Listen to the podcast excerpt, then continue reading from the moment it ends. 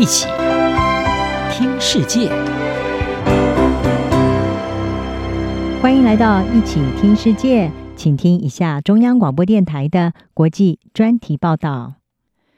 今天的国际专题要为您报道的是：女性不可承受之重，堕胎争议掀起子宫大战。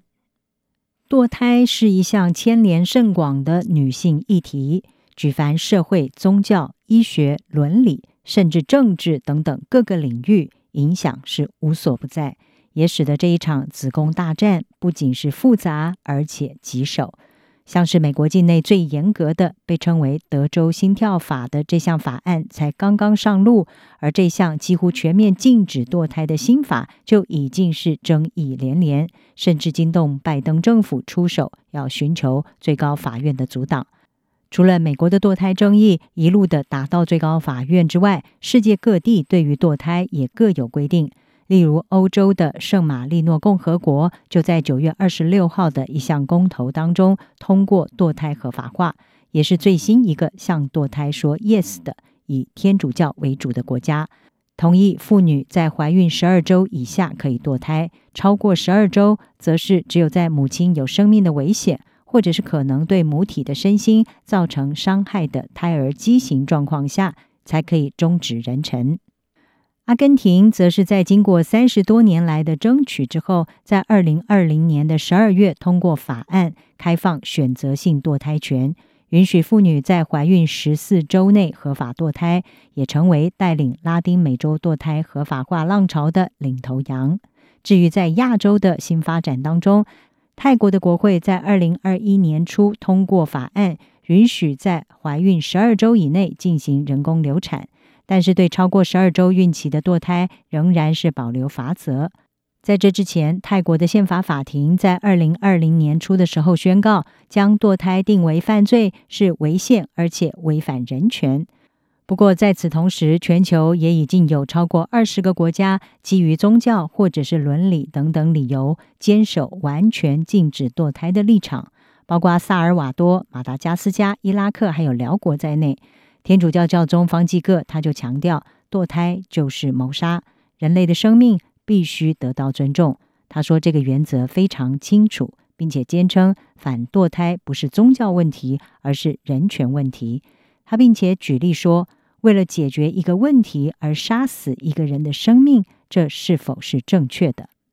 由此可见，时至今日，堕胎仍然是引发舆论分裂的发烧议题。但是，不论是赞成或者是反对，放宽或者是收紧，堕胎相关的社会问题是需要正视的。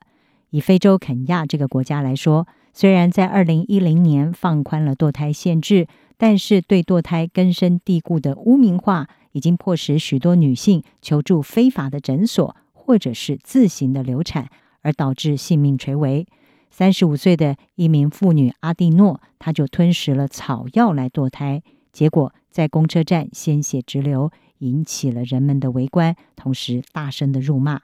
巨大的身心创伤对她是噩梦成真。而这位三个孩子的母亲，她说：“人们会谴责你，将你定罪。”试图把你赶出社区，因此许多肯亚的女性不惜一切代价要避免这种命运。从饮用漂白水到使用编织针或者是衣架来结束怀孕，结果当然是可怕的。从子宫破裂、子宫颈撕裂等等，到严重感染、出血和死亡，而社会的不认可和羞耻的恐惧，也让寻求协助的女性被污名化。即便是因为性侵而进行安全堕胎的女性，也认为自己是在犯罪，终生活在沉重的内疚和凶手的指责声当中。根据目前所能取得的最新官方数据，肯亚卫生部在二零一二年表示，每一周有二十三名女性是死于拙劣的堕胎。但是非营利组织生育自主权中心，他们在二零二零年的报告是说，肯亚每天估计有七名女性因为不安全的堕胎而丧命。堕胎议题需要时间和成熟的法令来处理，尽可能的在赞成和反对的天平当中取得平衡。然而，堕胎所引发的社会问题具有迫切性，必须加以正视，并提供配套服务，才能够避免更多的遗憾发生。以上专题由吴宁康编撰，还清清播报。谢谢您的收听。